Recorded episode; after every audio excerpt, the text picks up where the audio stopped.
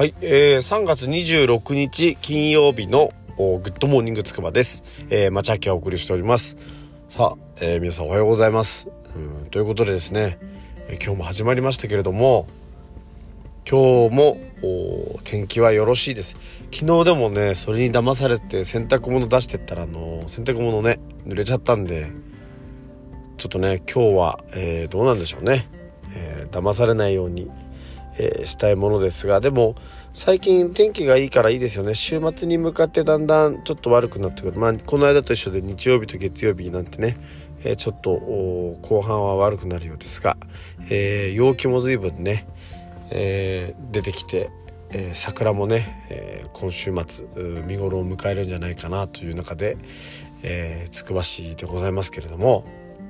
はい、えー、オープニングトークということでですね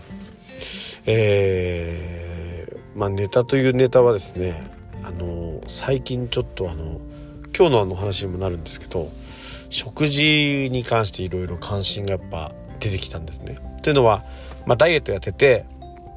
もともと体重自体が多かったんで食べないでいるっていうのは結構楽だったんですよ。まあ別に大丈夫食べても大丈夫みたいなまあ脂肪の貯金があるからなんでしょうけどところが最近なんですけどすごくえー、空腹感に襲われるというようになってきました。でなんかやっぱ内臓脂肪が少しねちょっとこう薄くなってきたんじゃないかなと思うんですよね。ですげえお腹がすくんですよ。腹が減るって言っちゃいますけど。腹減ったってなってくんですよ。でちょっと吐き気までするっていうかぐらいまでなるのでこれはちょっと勢いで食べてしまうなみたいなね。ところがあるんです。まあ、実はま告白すると、えー、コンビニ屋のスティック状のサラダチキンみたいなのがあるんですよ。でそういうのをつまみ食いしたりとかちょっとしちゃうぐらいなんでいやこれはいかんぞとこれが勢いついて結局また戻ってしまったらねあの元の木阿弥なんでねなんて、えやってるんですよね。で当然なんで何食べようか何ねとそういうのが関心になってくるんですけどそこであのーちょっとねいろんな食材とかいろんなの見てるんですけどね。あの調べてるんですけど。そんな話を今日はねちょっとお送りしたいなというふうに思っております。で本編は今日グルメなんでね、えー、どうぞよろしくお願いします。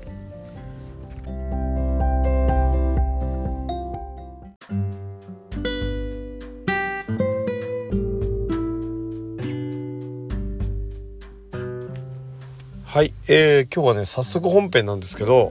あの先ほどの話を踏まえてですね、えー、ちょっと私が今凝っている食事についてですね、えー、ちょっとお話ししたいなと思います。ダイエットご飯みたいなイメージですね。えっとどうやら、まあ、皆さん知っているか分かんないですけどどうやらですよ。フライドポテトって太るらしいんですよ。知ってました？僕はねそこまでの意識はなかったですね。太るっていう意識は。そしてね唐揚げも太るらしいんですよ。知ってました？いやね、そこまでの意識はね、やっぱ僕なかったんですよ。いや、なのでね、太って当然なんですよね。で、あのー、お酒の話、ちょっとまあ、脱線するんですけど、お酒を飲むと太るっていう話は、これすごくシンプルな話で、あのー、私ちょっと違う観点からちょっと調べたらね面白かったですよ。あのー、基礎代謝の中でその肝臓が占める割合が高いんですって。でその肝臓の働きが鈍るのでお酒を飲むと痩せるあの太るっていうところが、えー、あるっていうのが諸説,、まあ、諸説ありますけどところがあるのでお酒は飲むとダイエットには向かないっていうのはそういうことらしいです。はいあの諸説ありますけどね。でもいずれにしてもまああのお酒はそういうことらしいんですけどまあ居酒屋に行ってねとりあえずフライドポテト食べてちょっと唐揚げ注文してみたいな話ってのもまあまず太るらしいんですよね。であとはなんかねポテトサラダって太るらしいです。まあ、そんなに僕は好きじゃないんですけどあのー、太るらしいですよ。みんな知ってましたか？えっとこれに抵抗なくあの注文してたりとかマックのフライドポテトが好きとかって言ってる人はねまあ大半結構好きでしょうけどあのー、認識して食べるってね。フライドポテトを食べると太るっていう認識をすごく強くして、えー、食べるっていうのがあのコツになってきますね。まずは知るところから始まりますからね、えー、よろしくお願いしますよ。でいや本当にねそこまでの意識がなかったんですよ。皆さんが思うようなで思ったんですあこういうところから太ってくんだなとでどうやら話としては、えー、脂質を取ってはいけないという話らしいんですよ。まあそんなのも知ってたよ、知ってたよね、みたいな話になるんですけど、脂質を取ってはいけないっていう意識を改めて、えー、強く持つ必要があるらしいです。で、まあち、あの、ソース、まあ情報のソースはですね、元ネタはあの、まあ、いわゆるボディービルダーの方のね、チャンネルなんですけど、あの、うん、そこはすごくやっぱり言ってて、炭水化物で太るわけではないと。当然まあタンパク質で太るわけではないと、脂質で太るし脂質と何かの組み合わせってことで太ると。あのそういう目線で見ると例えばそのタンパク質炭水化物を上げているみたいなそういうのはもう脂質の結局脂質の塊になってるんで太るみたいな形らしいです。そういう風な視点で料理を見てあの何て言うんでしょうねこれは太るのかな？これは大丈夫かな？っていうのを判断してするのがいいらしいんですよ。でその概念の中にあの炭水化物っていうのは基本食物繊維と糖糖分らしいんですよね。まあ、ざっくり言うとですけどでその食物繊維っていうものを意識的に摂ることっていうのがすごく大事。だそのたで食物繊維取るって言ったらどうしても野菜っていうイメージがあるじゃないですか。じゃなくて炭水化物の中にもあるみたいなあの視点を持つとよくてそこの中で何、えー、て言うんでしょうね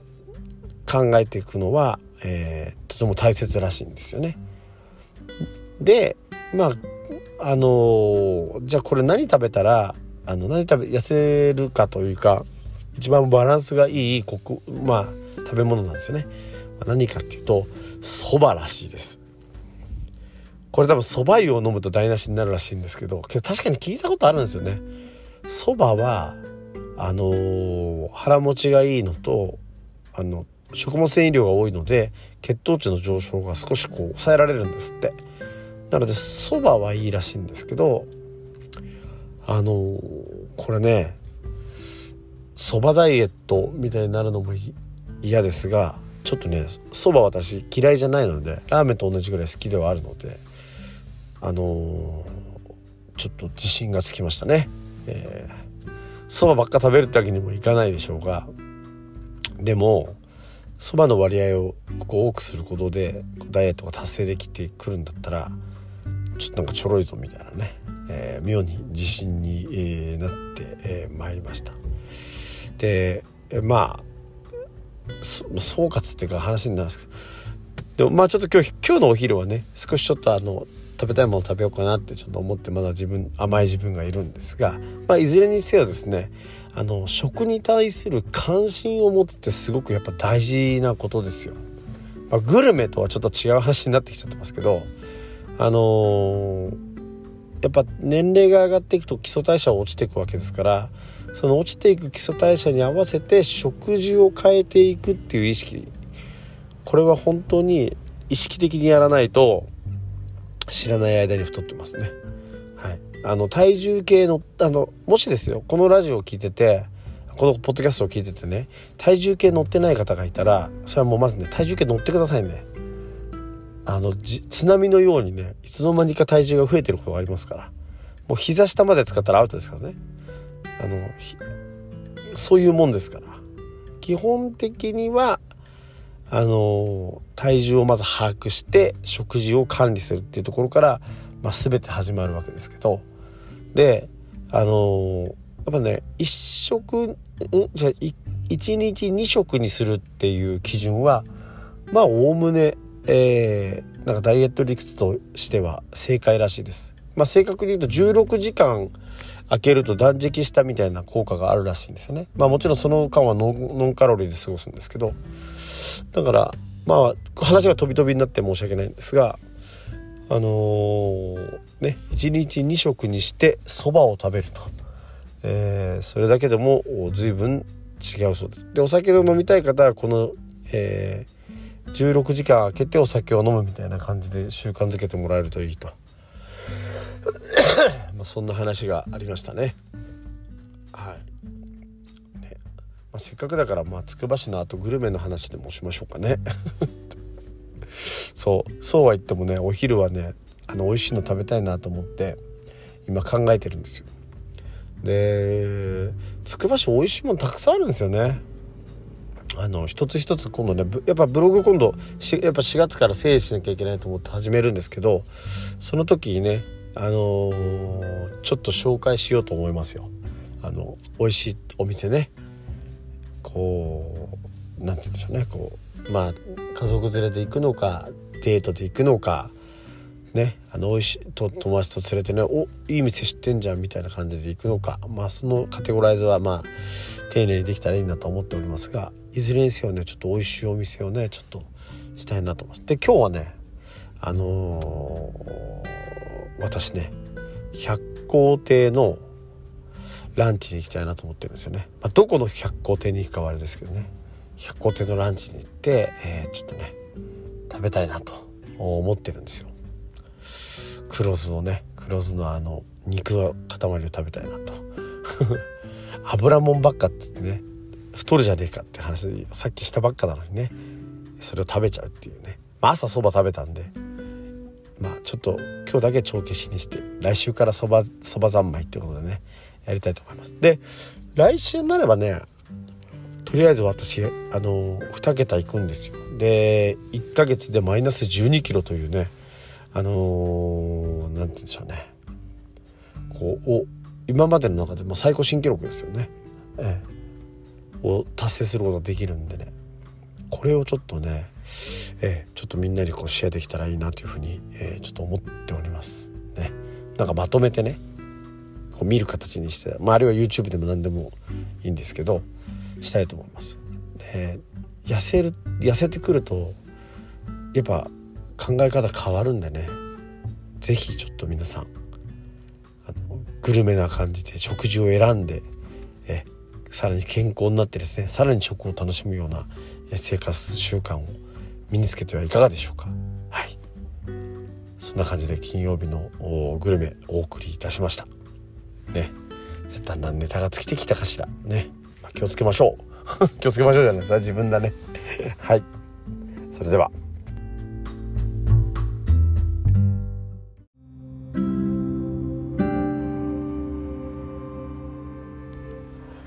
はい。えーと、ではエンディングです。さああのということで、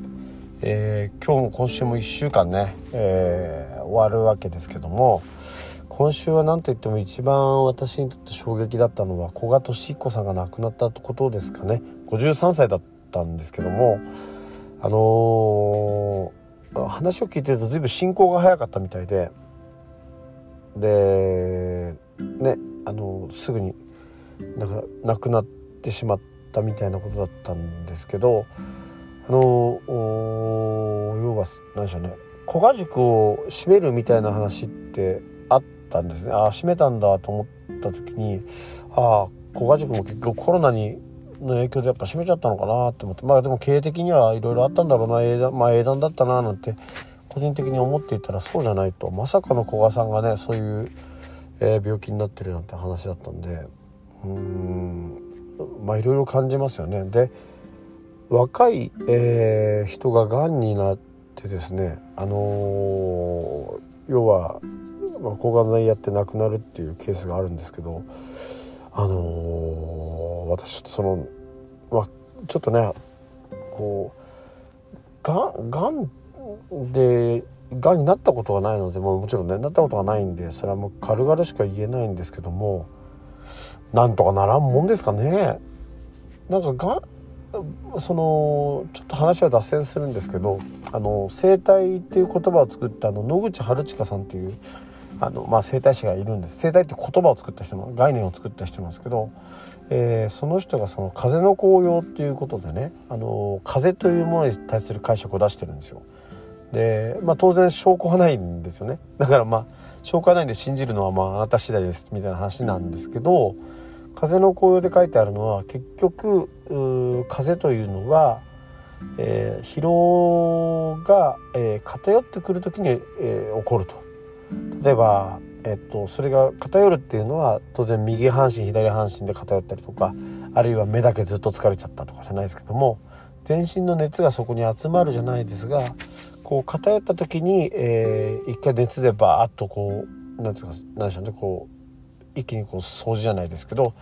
熱を上げてもう一回その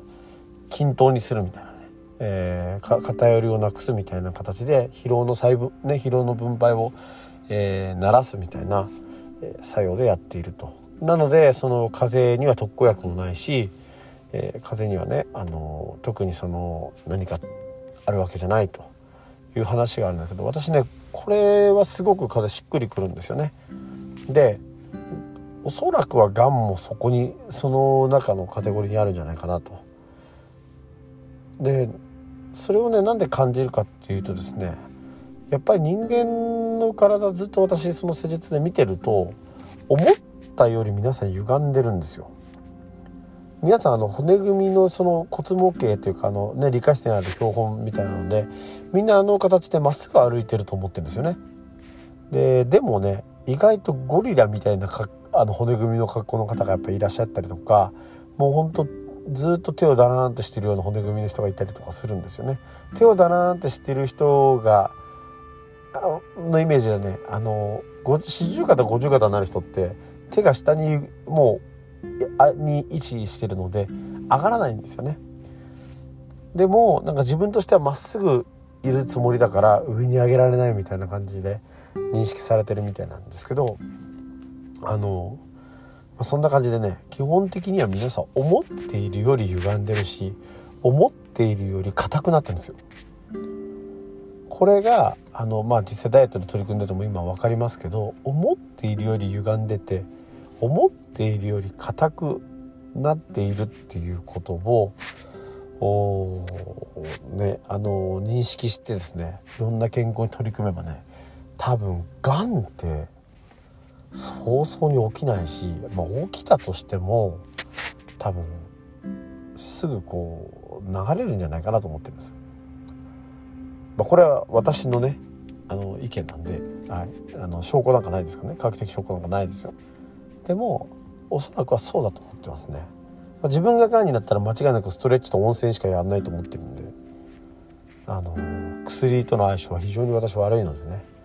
はい、なのでそういうことをしようかなとは思ってますけどいずれにせよねやっぱり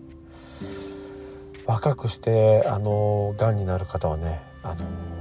おそらくは運動が足りないんですよ。じゃあ古賀さんっていや運動してたじゃないかっていういう人やっぱいらっしゃると思うんですよね。そういう運動じゃないんですよ。念入りなストレッチみたいな、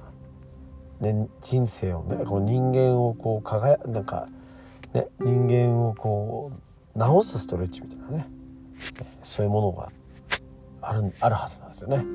まあ、それがヨガだったりするのはするんでしょうけどねきっとずっと計算して計算していくとねヨガにたどり着いたりしなくもないなと。まあ、そうするとやっぱりあのダルシムが戦うっていうねこれ分かる人には分かるんですけどダルシムはある意味ねやっぱちょっとこうヨガ界でも非常にこうヨガと戦闘を組み合わせるっていうすごくあの何て言うんでしょうね。えー、やっぱ天才でしょうね。しかも火まで吹くっていうね、えー、あまあ誰しも関係ないんですが はい。そんな感じでエンディングが一番長くなりそうな感じなんで、えー、この辺でお開きにしたいと思います。はいでは今日もね週末えー、ね生き延びて、えー、適度にというかもう仕事は半分ぐらいの気持ちでですねやっていただいて、えー、どうか、え、週末のねリフレッシュに向けて、え、気持ちを整えてウキウキしないねウキウキしないで、え、羽をバサバサバサバサね伸ばそうと思って、ね、バサバサバサバサ羽音を立てないで、え、どうか今日一日乗り切って頑張ってください。それではってらっしゃい。